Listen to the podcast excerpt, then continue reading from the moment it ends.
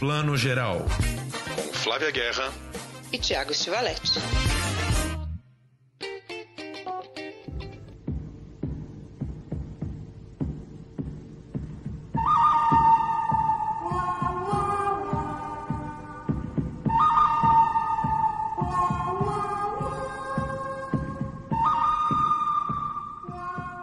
Bom dia, boa tarde, boa noite, você que está ouvindo o Plano Geral, seu podcast de cinema e séries. A gente acabou de ouvir uma trilha sonora que faz parte da história do cinema. É a trilha de Il Buono, Il Brutto, Il Cattivo, ou O Bom, o Feio e o Malvado, ou também Três Homens em Conflito. A gente escolhe aí qual título a gente prefere desse grande clássico do western de Sergio Leone, com essa trilha maravilhosa de Ennio Morricone. Já já a gente vai falar mais disso. Mas eu chamo aqui outros destaques de hoje. A gente vai falar de Boa Sorte, Léo Grande, Um Herói, do acho que é Farra de The Offer e também Festival de Cinema Italiano. Antes de mais nada, eu chamo alguém aqui que tem a Itália no nome, Tiago Stivaletti. Benvenuto, Tiago, essa edição tão italianada. Adoro, tem a Itália no nome, mas não tão no sangue, né? Todo mundo sabe que a, a Flávia é mais da Itália, eu sou mais da França, e é bom que aí cada um traz um pouco seu pedacinho pra cá, né, Flávia Guerra? É isso mesmo que você falou, é... Nome sem graça do filme, Três Homens em Conflito, nome mais bacana, o bom, o mal e o feio, né, gente? Muito mais legal. O bom é o Clint Eastwood, né? O, o, o feio é o Eli Wallach e o malvado é o Lee Van Cleef? É, é, exatamente. Mas você vê que eu já falei errado, porque eu falei o bom, o feio e o malvado. Você vê, esse título dá de um tudo, tem várias versões da própria cabeça da gente mesmo, mas é, você tá certo. É, devia ser mais o belo, o mal e o feio, né, gente? Mais do que bom, Nossa, ele é belíssimo. O Clint Eastwood, nesse filme, acho que é o auge, é o auge. É, na, na trilogia toda, né? Ele, ele é fotografado de uma maneira espetacular, assim. Bom, vamos falar daqui a pouquinho de Morricone, mas vamos começar então por Boa Sorte, Léo Grande, estreia é, da, da, última quinta-feira nos cinemas, já está em cartaz nos cinemas.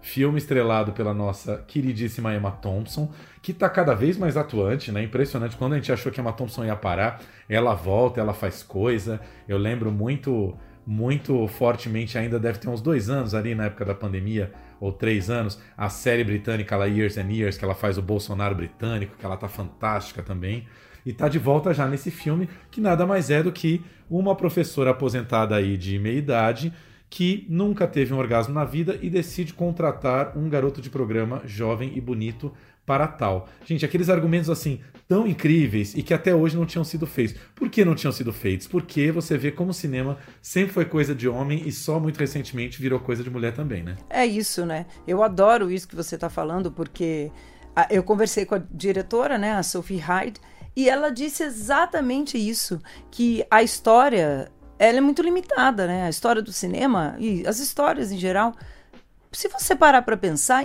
por muito tempo ela contou sempre o mesmo tipo de história sobre o mesmo tipo de perfil de pessoas. E que a gente precisa contar mais histórias, não só de mulheres, mulheres negras, pessoas não binárias, pessoas de outras etnias, outras geografias. Adorei que ela falou isso, porque é disso que nós estamos falando aqui, né, Tiago? Então, boas histórias estão aí para serem contadas, né? E essa é uma pequena grande história, né? Eu achei, eu gosto muito de filme assim. So I've made a list of things that I'd like to get through. Oh, I think we'll certainly make a significant dent in it. Good. That's good. Good. You want to start with the blowjob? For 31 years, my husband would climb on top, do the business, roll off, put his pajamas on, and go back to sleep. I've never had an orgasm. And yes, in fact, if we do this, you will only be the second man I have ever had sex with. Oh, God. Now, Nancy. This is crazy. Nancy. It's terrible. It's wrong. Nancy? Yes? Let's go to bed. Okay. Pequena Grande História, filme barato, né? Um filme feito praticamente num quarto de hotel, né? Que é onde a personagem da Emma se encontra com o garoto de programa que é o Daryl McCormack. Você já tinha visto esse menino, Flavelene, em algum lugar? Eu tinha visto ele em Peaky Blinders. A Almarada, por falar em Almarada, que ama Peaky Blinders, já conhece ele da série. Ele não é um dos grandes protagonistas ali, mas ele tá. Eu acho que é o papel de destaque dele, assim. Ele é um ator irlandês que literalmente tá começando. Eu acho que a partir de agora vai fazer bastante coisa. Mas no Peak Blinders ele já era, ele já era rapaz ou ele era tipo Ele era tipo adolescente, o que que era? Não, ele já era rapaz, sim, mas um jovem, assim, porque, né, o Peak Blinders tem essas gangues imensas, assim, ele era um, des, um desses, assim, mas não é um papel principal, não. Entendi. Mas enfim, voltando ao filme, é muito isso, né? Pensando, por exemplo, é uma das histórias clássicas de, é, de mulher de meia idade em crise existencial, que é Shirley Valentine, né? Amo, meu Deus, um dos filmes da minha vida. Tem montagem para todo lado, tem mil monólogos, Beth Faria já fez, acho que até Suzana Vieira já fez, enfim, o mundo inteiro monta Shirley Valentine. Mas que tem essa coisa da crise existencial, mas até outro dia, até hoje no cinema, raramente você entra na questão sexual da mulher de meia idade, né? Ah, porque a mulher, a mulher ela tá focada em outra coisa, a mulher ela quer, ela, ela, ela procura apenas um amor, ela quer é, um homem que a compreenda, um casamento estável. E aí chega um filme desse falando não, a vida sexual de uma mulher de qualquer idade é importante também, né? É bastante revolucionário, eu acho. É tão revolucionário que é óbvio, né? É, esse é o ponto desse filme, que é óbvio, é, é, tão óbvio que e é aquela coisa, o rei está nu, no caso a rainha está nua, né? Ninguém e tá todo mundo fingindo que isso não é um assunto, como disse o Tiago, ah, essa grande narrativa de que a mulher quer só um amor, né? E, e não, né? Não que ela não queira também um amor, mas se vier, vier o amor com benefícios, né? O, amigos com benefícios, melhor ainda. E eu acho que esse filme ele é tão honesto, né, em, em dar o devido poder para a realização sexual de uma pessoa, é, como, como uma questão de autoestima, de prazer da vida, né, sem moralismo. Eu acho tão bonito isso nesse filme e sem dar lição de moral, né? Eu acho que são duas pessoas muito no mesmo nível de, de igualdade ali de diálogo. Quem escreveu foi uma atriz britânica, a Katie Brand, e eu acho que ela devia seguir a carreira de roteirista com força agora, porque ela como atriz não é uma atriz assim de grande destaque em, em grandes produções, mas como roteirista eu acho que ela contou uma história novamente que pode. Você falou de Shirley Valentine, essa história pode ir para os palcos do mundo inteiro também, né? Pode, com certeza. Você vê ali, né? Um palco, aquele cenário do quarto, uma atriz, né? De 50 a mais e um ator ali de seus 20 e poucos, né? Talvez até né, 20 e tantos, próximo dos 30 ali, pronto, você monta essa peça. Mas é o que você falou, diálogos, né? É um filme completamente feito nos diálogos, que uh, o, o, não, isso que eu vou falar agora não é o cerne do filme, mas é importante que está lá, né? Porque até um dado momento no filme falava, pô, mas é, será que não vai rolar ali uma cena, né? Já, já que a gente está falando tanto de sexo, de uma experiência sexual, porque a personagem da Emma, aquele caso clássico que a gente sabe, né, conhece tanto, de uma mulher que não, não, não teve orgasmo no casamento, nunca nunca teve uma vida sexual feliz dentro de um casamento de décadas, né? Nunca, nunca conseguiu ser feliz dentro do casamento. E aí, é, bom, fala-se muito em sexo, e até que lá pro final do filme, o filme entrega um pouco, né? A gente vai ver um pouco, né? Porque eu acho que é sempre outra questão também, né? Tem que mostrar, eu acho que assim, tem que mostrar, porque a gente tem um, um, uma regra no cinema que, é, que vem da publicidade, que é sexo você mostra mais com gente jovem, corpos bonitos, não sei o quê. Não, vamos mostrar o sexo de várias idades, né? É, e eu acho que outra coisa, nesse tem que mostrar, esse é o ponto. Não é que tem que mostrar porque, nossa, a gente quer ver Emma Thompson pelada. Não é esse fetiche. Não que não se tenha esse fetiche. Mas a, a, a, nudez da Emma e essa cena de sexo em questão, ela é simbólica, ela tem uma força dramática ali dentro, não é só, ai, vamos ver, que é legal, bonito. E, sinceramente, eu acho que ele quebra uma coisa também, que é, por que, que o corpo de uma mulher de 63 anos, no caso a Emma Thompson, também não é bonito? Porque a gente é que tem que ressignificar essa questão da beleza. Eu vou dar uma viajada aqui, mas eu estava conversando essa semana com, com, com o meu cônjuge aqui em casa e outras mulheres sobre a polêmica da semana, que é a J-Lo, que lançou uma linha de produtos para o corpo, para melhorar a pele, para dar firmeza para a pele, e uma foto photoshopada, ela tá linda, maravilhosa. E aí vieram uma galera, veio uma galera e botou uma foto dela na praia normal, com uma luz normal, com o bumbum da J-Lo natural, com um pouquinho ali de celulite, porque onde houver mulher no mundo vai haver um pouquinho de celulite, a não ser que ela seja uma atleta olímpica, corredora, que não tem um grama de gordura. E aí todo mundo usou isso assim meio para diminuir o produto, diminuir a J-Lo, e aí criou-se toda essa discussão assim do quanto a gente deturpa a própria imagem da gente mesmo com esses padrões photoshopados impossíveis Então, para mim, é lindo ver que quando eu tiver 63 anos, quem sabe eu vou me sentir bonita como a Emma Thompson é, com meus 63 anos e não vou ter vergonha de transar, sabe? Totalmente nua. Não vou, né, tá embaixo do lençol escondida. Então, e para os homens eu acho que isso vale também, porque os homens ultimamente, né, Tiago, também enfrentam essa coisa de que tem que estar tá lindo, tanquinho, não, também não posso ter uma pancinha, uma gordura e tal. Então, eu acho esse filme libertador nesse, nos dois sentidos. É, pois é, e aí você tá falando, né? Se J-Lo, né, tipo, uma das mulheres mais bonitas do mundo, é julgada, tem o corpo julgado, o que dirá da cidadã média, né? É. Mulheres comuns, homens comuns. Mas eu acho que, enfim, o, o, julgamento é sempre maior na mulher, né? Em cima do, do corpo da mulher, porque o homem, né? Ah, o cinquentão ali tá barrigudo, tá não sei o quê. Tá de boa, né? A, a, própria mulher, né? A parceira, todo mundo aceita, é muito, muito mais aceito. A mulher, ela tem uma cobrança que ela tem que estar tá ali né, super fitness e, e, e, cuidando da beleza até sei lá que idade. E como você falou, né, o, tem a cena de sexo no filme, mas também tem uma cena que é dedicada ao corpo da Emma Thompson, sem ser dentro do sexo. Isso é muito legal também, né? Ela se olhando no espelho. Acho que essa cena é muito importante também dentro da história toda, né? É, que é o momento do amor, da autoaceitação, sabe? Do, do, do, onde você acha o que é bonito em você, né? Ou, ou, você começar a se ver mais bonito porque você tá vendo que é um corpo que te dá prazer, que você consegue tirar isso dele, né? Então, assim, e, e consegue ter intimidade também. Tem um ponto que eu acho muito, muito forte nessa direção né? A Sophie Hyde, que é essa diretora, ela é australiana, que é a criação da intimidade. Porque você fala, ela contratou, contratou um garoto de programa, vai ser uma coisa comercial. Ou então vai ser uma historinha romântica, um pretty woman, né? Um pretty guy. Também não é. é e existe ao mesmo tempo uma intimidade, existe uma relação entre dois seres humanos ali, né? Que não é romântico, mas existe a intimidade, que é super bonito, né? Porque o sexo, assim, a gente não é sexólogo, né? Eu devia ter chamado um, aliás, para hoje. Próxima, pró, quando entrar no streaming, a gente faz de novo e chama, que é a intimidade melhora o sexo, né? E é isso que a gente entende ao longo do filme, né? Mesmo que seja uma relação profissional. Eu gostei disso, é uma relação profissional, ela também não é moralista. Então, assim, que filme rico, né? Um filme que não sai de um ambiente. E, e então, assim, me surpreendeu muito para o bem. What's the oldest person you've ever done it with? 82. 82? Yeah. 82? Nancy. Okay, I'm feeling a bit better now.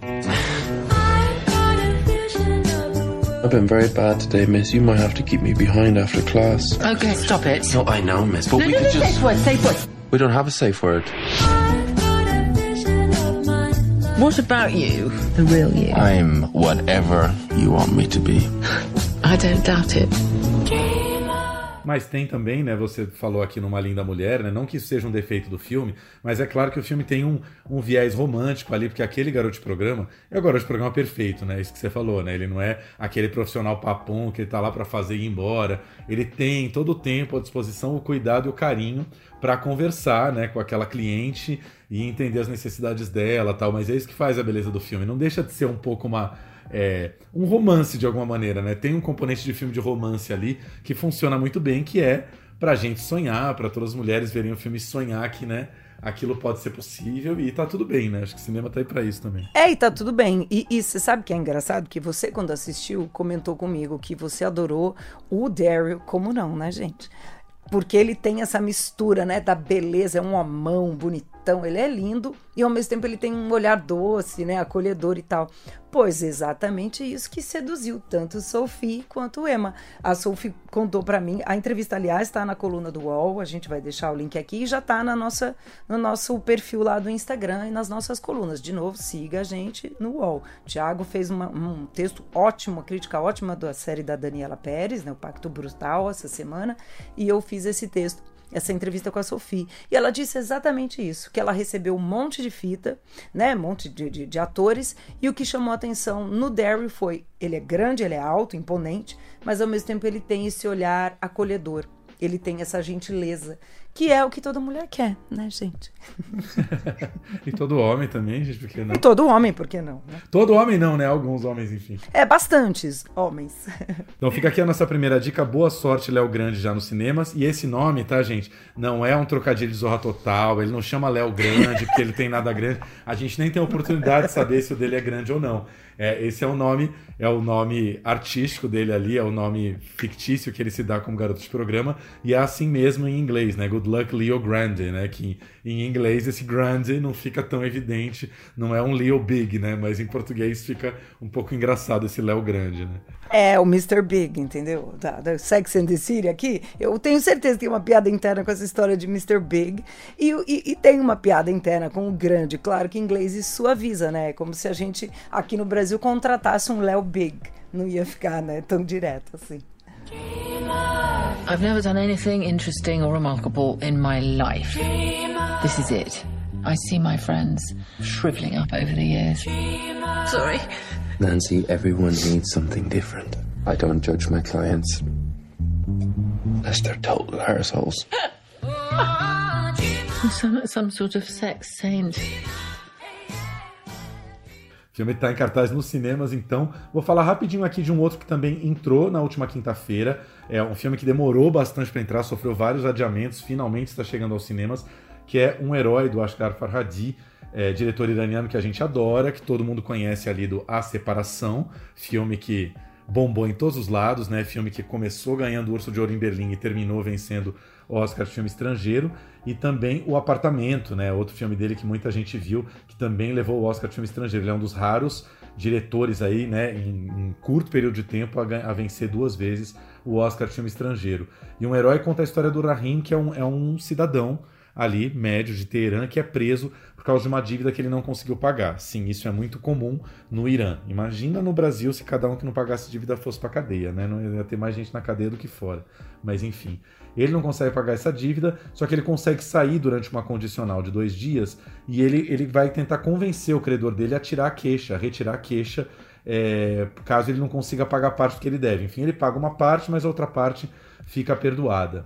E aí, enfim, mas as coisas acabam não acontecendo do jeito que ele planeja e o filme vai enveredando aí por uma série de conflitos éticos desse cidadão que no fundo é, é um cidadão de bem, sem ironia aqui, né? ele é um cara honesto, íntegro, ele está apenas querendo resolver a situação dele, só que as próprias pressões da sociedade vão fazendo com que nada seja fácil para ele, ele seja cada vez mais julgado e, e, e quase que as coisas meio que empurrem ele a voltar para a cadeia de novo. É mais um daqueles roteiros do Farhadi assim, muito bem escritos, muito bem estruturados, assim, é um roteiro em que as pequenas coisas vão acontecendo e, e, e girando a roda e, e, quando você vê aquele aquele protagonista está envolvido em mil situações das quais ele não consegue mais se livrar. E, enfim, tomara que esse filme seja um pouco visto agora, pelo menos não nos cinemas, daqui a pouco, assim que ele chegar no streamings, porque ele ele demorou um tempo, assim, ele passou na mostra no passado, aí ele ia estrear logo na sequência, foi sendo adiado, adiado, adiado, chegou agora, é um filme de Cannes do ano passado, né, da competição de Cannes 2021, que finalmente agora chega às telas. É isso aí, a gente sempre gosta do, do cinema do, do, do Farhad, porque ele tem, apesar de eu já ter comentado aqui outras vezes que os iranianos dizem que ele só ele escala aqueles, aquele grande elenco global do Irã, sabe assim, como se fosse aqueles nomões, né? Ao contrário de outros cineastas que são mais independentes, né? Com, é, escalam né, atores e atrizes menos famosos. Mas ele sempre traz questões muito reais, né? Isso que você fala, podia ser no Brasil, né? Outros filmes dele, mesmo que tenha uma realidade, né? Tem, tem uma um grão ali que só no Irã, ou só talvez numa, numa, numa sociedade muçulmana, tem questões ali que o mundo inteiro tem, né? Questões morais, questões aí socioeconômicas, né? e, e, que falam muito com todo mundo. E é incrível como o cinema dele viaja bem, né? Mesmo quem não é aquele fã de cinema iraniano, ah, eu sou super fã do Jafar Panahi, por exemplo, Abbas Kiarostami, mesmo quem gosta de dramas mais clássicos, se conecta com o cinema dele, né? É um grande poder que ele tem. الان برای چی اومدید زندان؟ ولی خب شریکم پولم برداشت برای همین نتونستم قصه وام پرداخت بکنم لاغر شدی دفعه والا من هر دفعه هم تنگ فکر نمی کردم قدری طاقتت بشم دلم برات تنگ شده بفرم باشه احیانا کس نمیده اینجا یه کیف گم که بده باشه نه چطور ما یه مقدار طلا پیدا کردیم Não é à toa que ele acaba indo, chegando até o Oscar e sendo aclamado pelo Oscar, porque é uma coisa que a gente vê direto, né? O que, que a academia, o que, que o Oscar preza? Bons roteiros, roteiros que são escritos quase que a maneira americana, no bom sentido, né? De você fazer o um roteiro que a pessoa se identifica com aquele protagonista e fica ali torcendo por ele, né? Durante aquelas duas horas com o coração na mão e tal. E isso os iranianos sabem fazer lindamente. Alguns diretores vão mais para um lado da mise-en-scène e são roteiros não tão elaborados, no certo sentido, como é o caso do Panahi, como era o caso do Kiarostami. No caso do, do Farhadi, é, são roteiros quase, entre aspas, novelões, né? Tem um lance meio novela no, no, nos filmes dele que é, é reviravolta atrás de reviravolta e não sei o que. É quase como se fosse um, um folhetim que você está acompanhando ali em mini episódios, mas é muito bem feito, né? Não tem como não, não mergulhar de cabeça. Muito bem feito e muito sofisticado. Né? Os roteiros deles são sofisticados e são aquele tipo de roteiro. Assistam, quem não, que, se você está ouvindo a gente ainda não assistiu o apartamento ou a separação, os roteiros deles são caixinhas de música, assim. Uma coisa encaixa na outra, outra encaixa numa causa e consequência, nada sobra, né? Tudo é amarradíssimo, assim. Chega até às vezes parecer meio artificial. Eu sinto um pouco isso. Eu falo, ah, esse roteiro é muito amarradinho demais. A gente está acostumado com o cinema iraniano mais solto. Na verdade, é um preconceito meu, né? Que cresci e formei o olhar do cinema iraniano com uma coisa mais, né, livre aí do, do Kiarostami, do Panahi, entre outros. Mas é um cinema muito engenhoso e tem todo esse valor que a gente já está falando. Recomendamos sempre. Eu entendo o que você fala, realmente tem uma uma coisa um pouco rocambolesca do, do, roteiro, mas aí também é bom a gente dar um mérito pro Farhadi diretor, né? Porque a gente costuma falar muito do Farhadi como roteirista, mas assim, se ele não fosse tão bom diretor, porque tem aquele lance de todo e qualquer filme iraniano que é quase neorrealista, né? Ele tá filmando ali quase como se fosse um naturalismo do que está acontecendo naquela sociedade, as cenas de casa, tudo é muito muito é, natural num certo sentido, e aí compensa um pouco esse rocambolesco do roteiro, né? Nisso que a mão do Farhadi eu acho que funciona bem. Se ele fosse um cara mais diretor mão pesada, eu acho que esse lado novela ia pesar mais, mas ele consegue equilibrar muito bem as coisas desde a separação, né? Se a gente lembra da separação, já era muito assim, né? Já, já era muito assim, tanto que é isso, né? Como você acabou de falar, chegou lá no Oscar, né? E, e chegou no Oscar não como, ah, vem cumprir aqui essa, essa, essa, essa, não cota, né? Não é essa palavra, mas vem cumprir o time aqui dos cinco, mas não tem a menor chance, não. O filme levou, né? E e é muito engenhoso. Eu ainda acho que é o melhor filme dele, nesse sentido de aquele golpe que dá né, no coração. Mas o, o, o, o, herói é muito engenhoso também. E o apartamento também, eu acho, uma aula assim, de roteiro e direção. Com certeza. Fica aqui a nossa dica, então. É Um Herói, filme de Ashgar Farhadi, já em cartaz nos cinemas e logo logo também no streaming.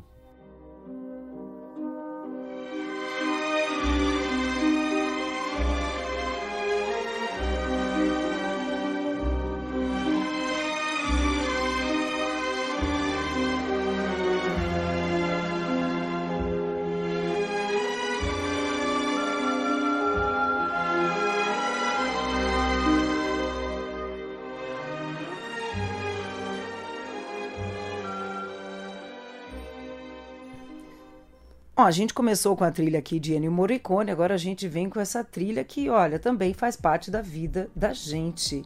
Do que, que eu estou falando, Tiago? Um filminho aí de, de um diretor que está começando, né? E uma série também que mostra essa história pouco conhecida, né, do cinema. Então, talvez seja uma história da humanidade. Quem nunca ouviu falar de O Poderoso Chefão? Exatamente, cara. E aí, assim, de repente, um filme desses rende uma série maravilhosa também. Aí junta tudo que a gente gosta na vida, né? Uma série que fala sobre cinema, aí a gente não precisa de mais nada. A gente está falando de The Offer, ou A Oferta, né? Numa tradução livre aí, que é uma série da Paramount Plus, não é uma série tão nova, estou um pouquinho atrasado aqui, aliás, é, precisamos agradecer Maria Fernanda Menezes, nossa querida Mafê, nossa amiga, porque Mafê já vem cantando essa bola já uns dois meses e meio, pelo menos. Você viu The Offer? Você viu The Offer? Não, não consegui ver ainda.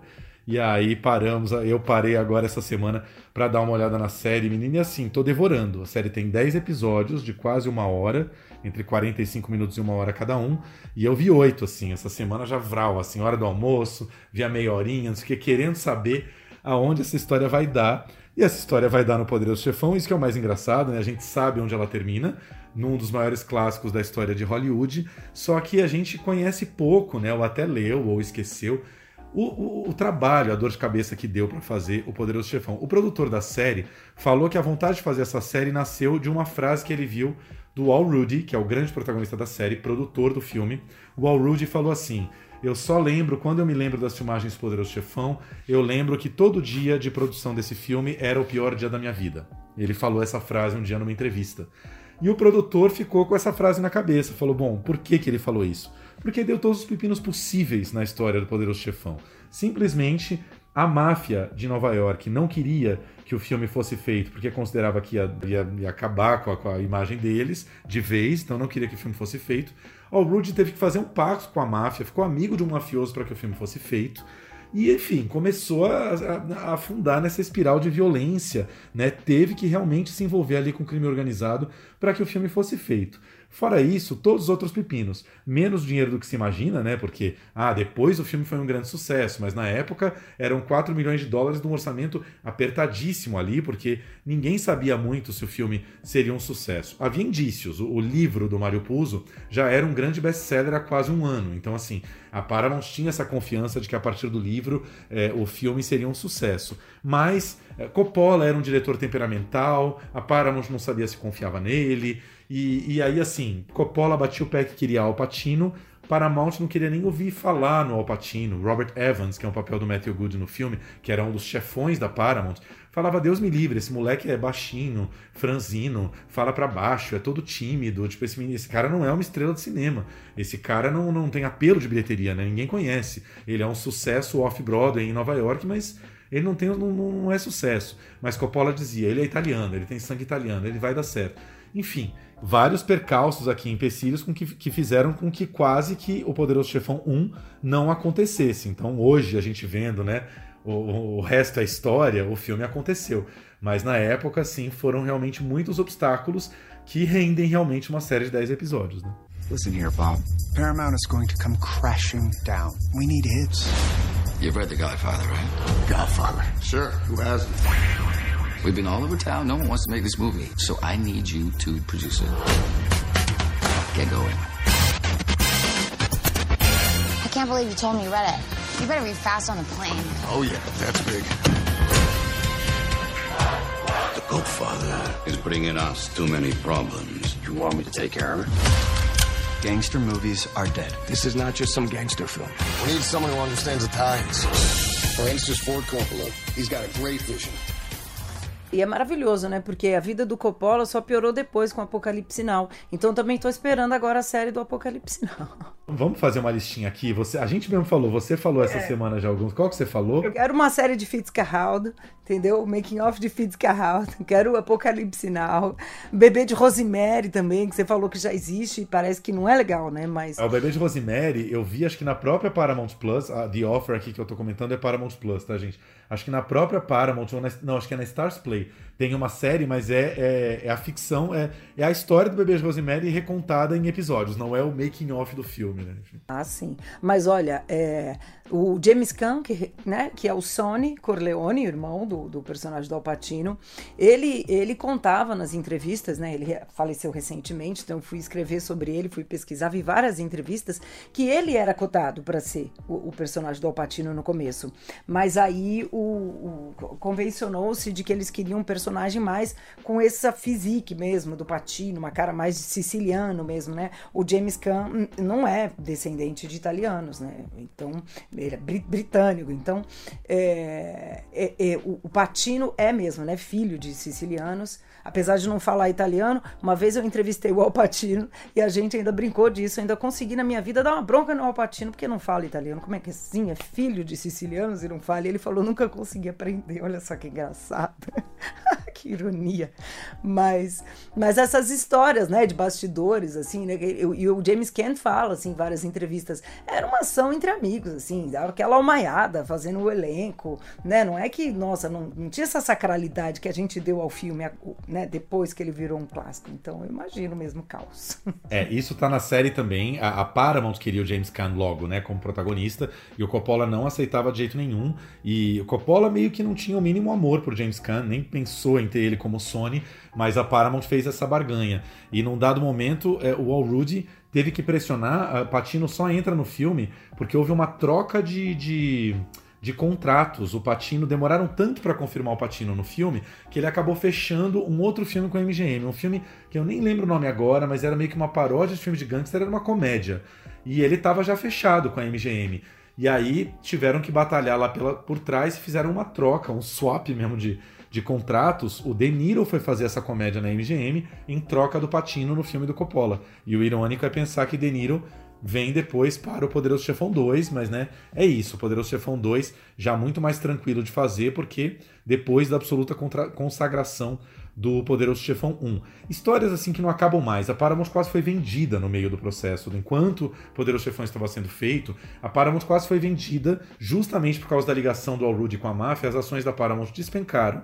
Consideraram vender o estúdio assim logo para se livrar do abacaxi e aí, enfim, o filme pararia, não sei se continuaria tal. E o Robert Evans foi um dos responsáveis por segurar a Paramount nesse momento. E isso que é bonito da série, mostra esse período ali do começo dos anos 70 que a verdade, a verdade é meio crua, né? A gente fala ah, que saudade dessa época em que o grande diretor, o grande autor tinha vez em Hollywood. Mas Hollywood estava quebrada, né? É fato. Então, assim, foi um período em que é, esses filmes não davam muito dinheiro, eles não sabiam muito o que fazer. A Paramount vinha de um sucesso anterior, que era o Love Story, com a Ellie McGraw, que era justamente é, casada, mulher do, do, Robert Evans na época. E aí, por conta disso, por causa do, do, do, do suspiro ali, do fôlego que Love Story deu, pôde-se fazer o Poderoso Chefão, mas era tudo muito na corda bamba, e aí, pô, o Poderoso Chefão sai em 72, cinco anos depois a gente já vai ver Hollywood virar a chave para Guerra nas Estrelas e um cinema muito mais comercial, infantilizado tal. Mas, enfim, é, era difícil, porque todo mundo estava já voltado para a televisão e esses filmes é, é, aquela história que os executivos falam várias vezes na série, né? Hollywood virou um, uma brincadeira cara de diretores ególatras que fazem filmes meio de vanguarda, que nem todo mundo quer ver, e como é que continua isso aqui, né? Mas durante um tempo funcionou. É, durante um tempo funcionou. E é até legal você falar isso, porque tem, tem um livro, gente, que chama Como a geração sexo, drogas e rock and roll salvou Hollywood, que é justamente essa galera, né, da década dos diretores, esses grandes que a gente ama, Robert Altman, né, Coppola, Scorsese, que trouxeram esses novos ares aí, Touro Indomável que foi, né, que aí ajudou muito a levantar depois essa essa Hollywood. Então esse livro é muito interessante, é do Peter Biskind, Biskind que eu tenho, aliás, eu vira e mexe, eu dou uma olhadinha nele. Então, quem gosta, quer ampliar essas páginas, é muito legal. E eu quero ver também, eu não assisti ainda de Offer, já tô amando aqui, meu Deus. Eu quero parar tudo para assistir. Tá difícil, gente, porque eu também quero parar tudo para ver a série da Daniela Pérez, que eu só vi o primeiro episódio. Tá dando tempo. Só para terminar, gente, a gente ouviu essa trilha aqui do começo, é do Nino Rota, que também é outro italiano. O Nino Rota também entrou para a história do cinema com a trilha do Poderoso Chefão, mas ele também ele fez as trilhas do, dos filmes do Fellini, como Oito e Meio, Julieta Mazina, Romeu e Julieta do Franco Zeffirelli, que a trilha é belíssima. Ele também é o, o, o compositor né, da trilha do A Estrada, do Fellini, ele foi grande parceiro do Fellini, e aí com maravilhoso o Poderoso Chefão. Então, Nino Rota, a gente também deixa essa homenagem para ele com essa trilha belíssima, né? You know my father. Men are coming here to kill him. You want to get mixed up in the family business? I thought you weren't going to become a man like your father. I never wanted this for you. Freedom, you're my older brother, and I love you. But don't ever take sides with anyone against the family again. Ever.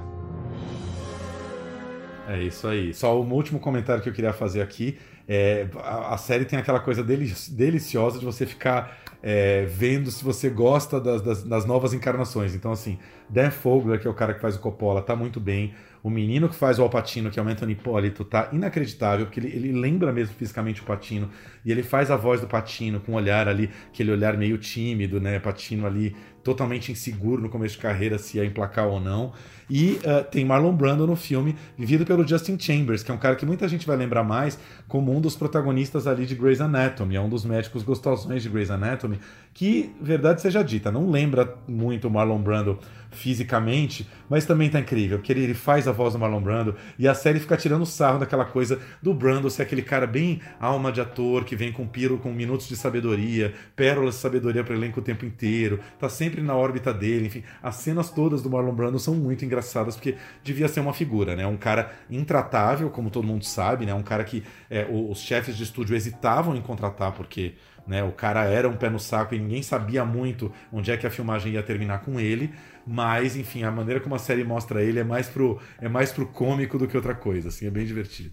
Mas pensa isso, todo mundo evitava o Marlon Brando porque era um, né, uma pessoa com uma personalidade aí imprevisível.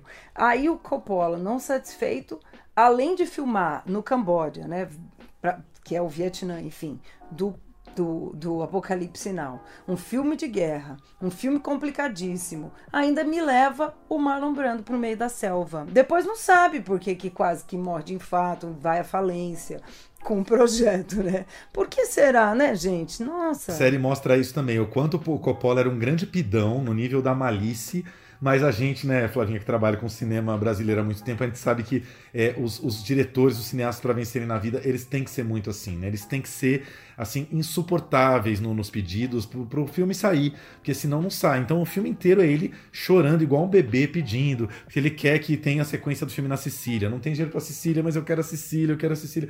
E fica nisso, mas assim, o, o, o grande diretor, ele, ele, ele, tem que ser aquele cara que foda-se o dinheiro, né? Eu, eu quero que o meu filme saia o melhor possível, então, produtor, te vira, arruma o dinheiro aí que o negócio tem que sair, né? É, nesse caso ele tinha razão, né? Exato. Não teria fazer uma, uma, vila na Sicília ali na Califórnia, né? Faz toda a diferença, né? Faz toda a diferença, né? Então, o filme não é só obra-prima à toa, né? Então, Mara, eu quero assistir para ficar comparando também, que é uma delícia esse exercício mesmo, né? De, ah, será que tá a altura do Marlon Brando? Que papel difícil, aliás, né? Pelo amor de Deus, fazer, fazer o Marlon Brando já dá aquele frio na espinha. Pois é, e assim, ainda falta dois episódios para eu ver, mas, cara, é aquela série que termina, você tem que emendar com o Poderoso Chefão, né? Você tem que ver o filme. E a Paramount, obviamente, jogou lá Poderoso Chefão 1, 2 e 3 para ver na sequência, porque você fala, bom, quero comparar agora, né? Até como a série mostrou a cena e como foi, né, na, na realidade ali. Então, enfim, você já emenda um programa de série com filme, assim. You want to make a movie that's going to make my people look like animals, and that ain't going to happen. I respect what you're saying, and I think I have a solution to our problem.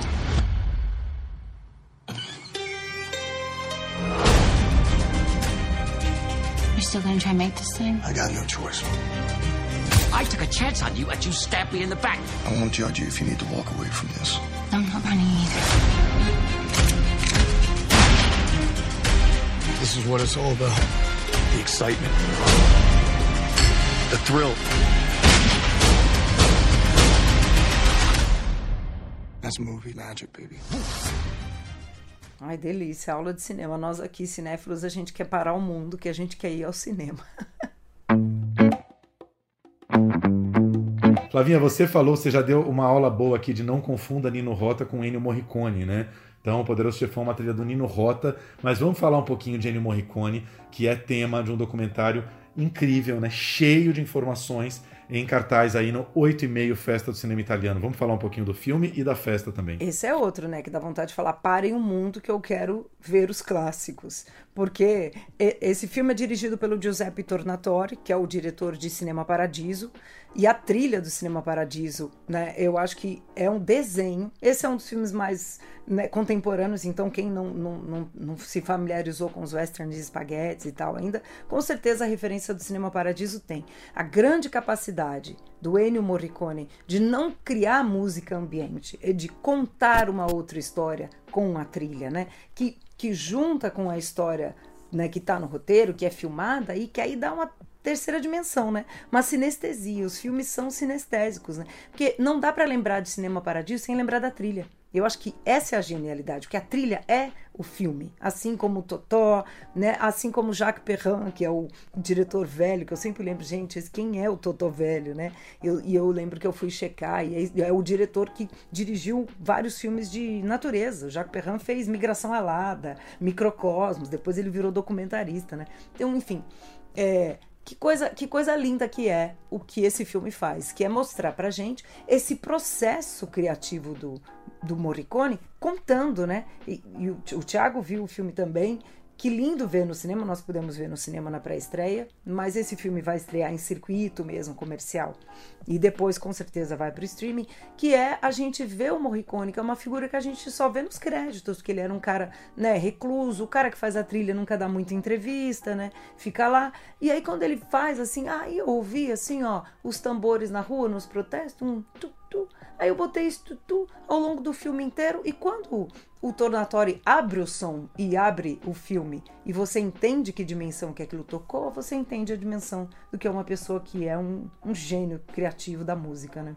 Non ho pensato mai che la musica fosse il mio destino. Quando ho fatto il primo film, era il 61, ho detto nel 1970 smetto di fare il cinema. Ah, ah. bronzatissima colorava queste canzoni, le faceva diventare un'altra cosa. Il leone disse, io quel flauto di panna lo vorrei a tappeto sul film. Morricone disse, non si può mettere il flauto di panna su tutto. Não, impressionante, cara. Nada menos que uns 500 créditos, né? 500 créditos como trilheiro de, de cinema, né? O filme, o filme dá muito conta daquela coisa, né? No, é, ele estudando ali no, no, no, conservatório, enfim, na escola de música clássica, e os professores todos, todo mundo considerava ali nos, nos anos 40, 50, o cinema como uma arte inferior, né? Então, quando o Morricone vai fazer cinema, ele é meio desprezado pelos coleguinhas, né? Ah, ele, ele abriu mão da grande arte para fazer cinema. E ele mesmo comenta, né, ao longo do filme, ele fala: eu sempre dizia para minha mulher assim: ah, eu vou mais 10 anos fazendo filme, eu paro. Aí chegava nos anos 70, ele falava: até 1980 eu paro. Até 1990 eu paro. E ele assim foi até o fim da vida, achando que ia largar o cinema, mas num dado momento ele já estava apaixonadíssimo e vendo o tamanho da importância daquilo, né? 2 horas e 40 de filme. É... O problema do filme nem acho é de, de ser talking heads, assim, o formato clássico. É que realmente o tornatório, principalmente no começo, o filme é aceleradíssimo, né? Tem, tem depoimentos assim que ele bota uma frase falada por três pessoas diferentes, aquela coisa você vê que ele não quis jogar nenhum depoimento fora. O filme demora a decolar ali uma, uma boa meia hora, mas quando ele entra nas trilhas de cinema mesmo e vai indo uma por uma, e ilustrando e mostrando cena, a missão do Roland Joffé, né, que também é outra grande trilha dele, um monte de filme italiano que a gente não viu, né? Adoraria ver, Hélio Petri, né? Nossa, um monte de diretor assim do auge ali dos anos 70 que ele que ele fez assim três, quatro, cinco filmes de cada um e a gente não conhece muito. O filme vai vai dando uma aula de música, né? Também ele vai explicando notas. É, é uma aula de música no cinema mesmo, assim.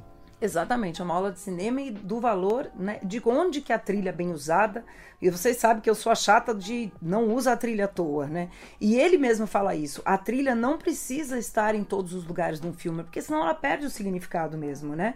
Mas quando ela está, ela tem que ser livre.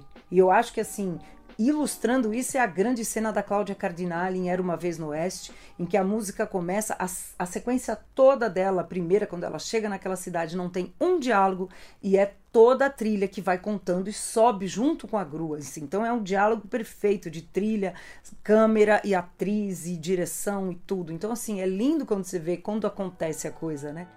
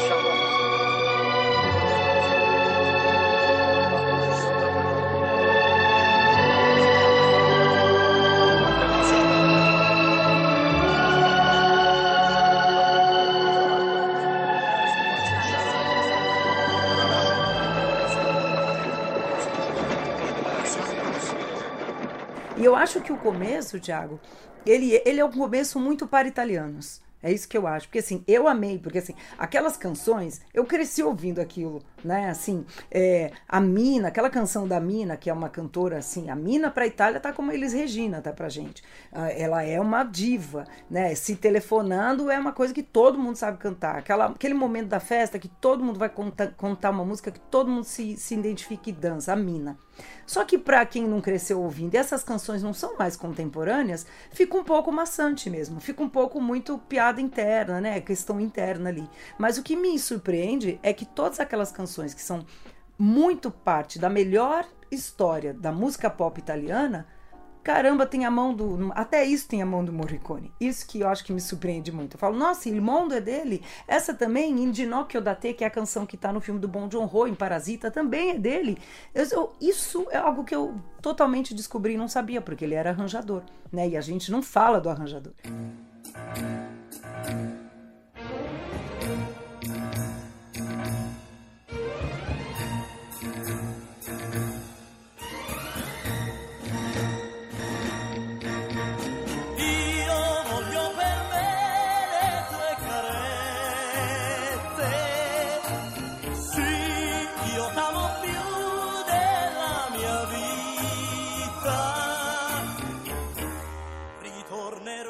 Músicas populares italianas, né? Sapore di Sale, que é uma das músicas mais famosas da Itália. O arranjo é dele, a melodia é dele, né? Muito louco descobrir.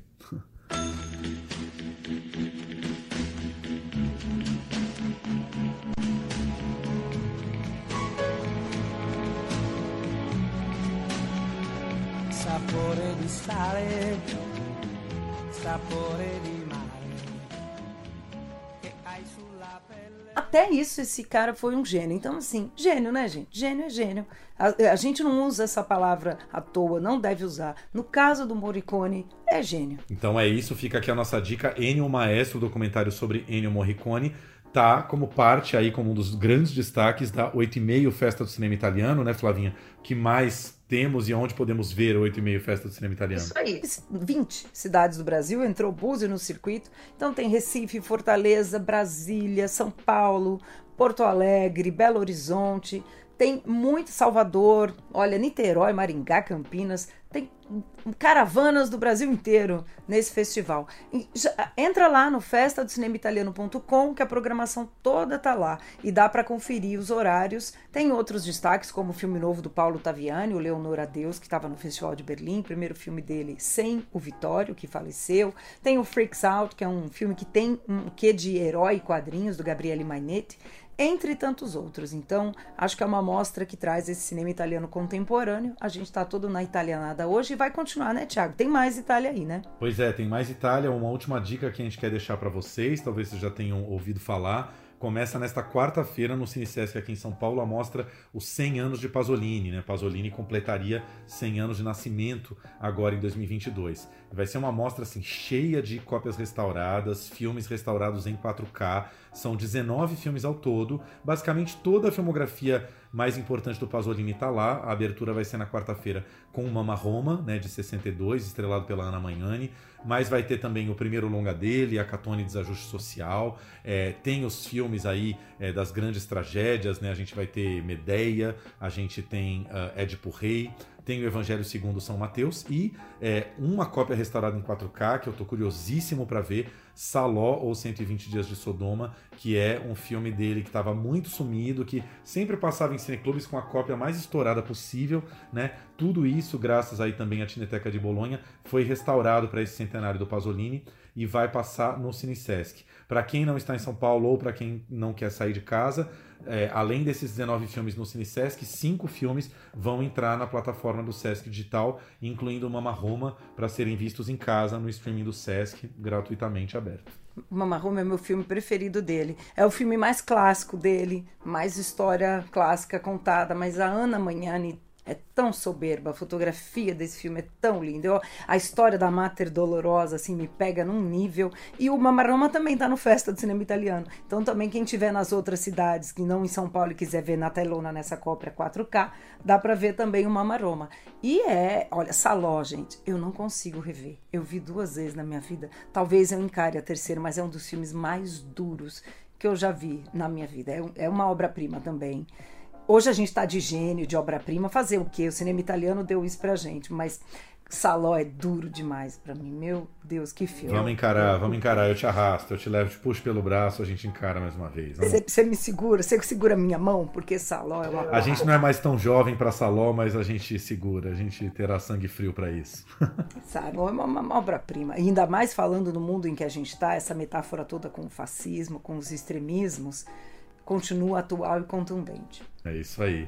Então fica aí essa nossa última dica. Então, várias dicas de cinema aqui, desde filminho mais leve, como Boa Sorte Léo Grande, até os grandes clássicos, os grandes maestros na telona para serem assistidos no cinema e também uma dica de série aí para Mount Plus para quem quiser ver. E é, por hoje é isso, né, Flavinha? Por, é tudo. É finito. Semana que vem voltamos. Fiquem todos aí com uma ótima semana com bons filmes e séries e até. Até.